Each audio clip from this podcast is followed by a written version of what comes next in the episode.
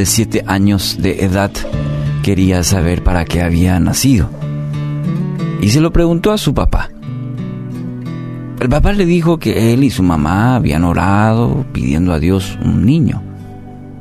El pequeño parece que no quedó tan satisfecho e hizo otra pregunta. ¿Eso es todo?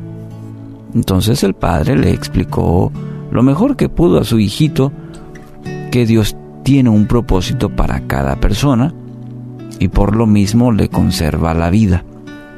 Y que tal vez Dios quería usarlo de alguna manera. No mucho tiempo después el niño sufrió un accidente y quedó herido de gravedad. Todas las personas que lo veían creían que no viviría, pero Dios hizo el milagro de conservarle la vida. El niño dijo, papá, tú me dijiste que tal vez Dios quería usarme, ¿te acuerdas? El papá contestó, sí, hijito. Y el niño agregó, Tal vez por esto Dios no quiso que yo muriera en este accidente. Enseguida, con lágrimas en sus ojos, agregó, espero poder hacer aquello para lo cual Dios me devolvió la vida. Proverbios 19:21 afirma, puedes hacer todos los planes que quieras, pero el propósito del Señor prevalecerá.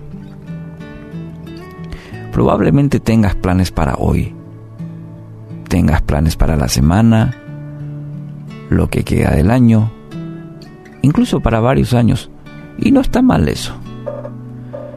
Pero te has preguntado si esos planes están dentro de la voluntad de Dios.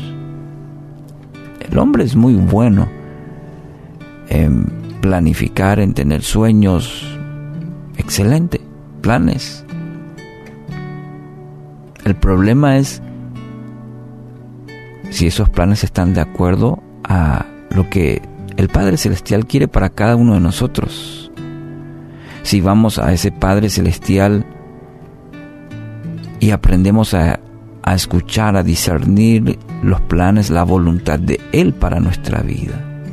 Eso nos garantizará éxito en la vida, porque serán sus planes y no los nuestros. Los nuestros tienen tienen mucho techo, mucha limitación.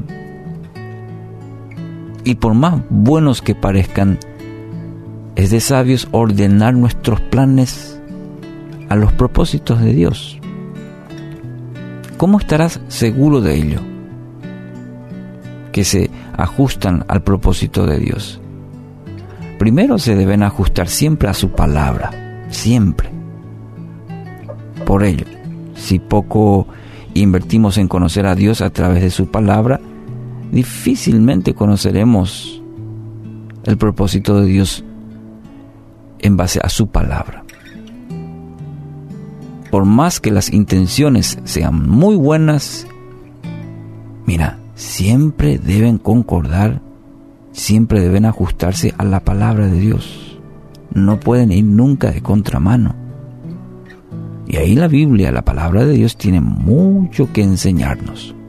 Otro aspecto muy importante a tener en cuenta es pedir consejos.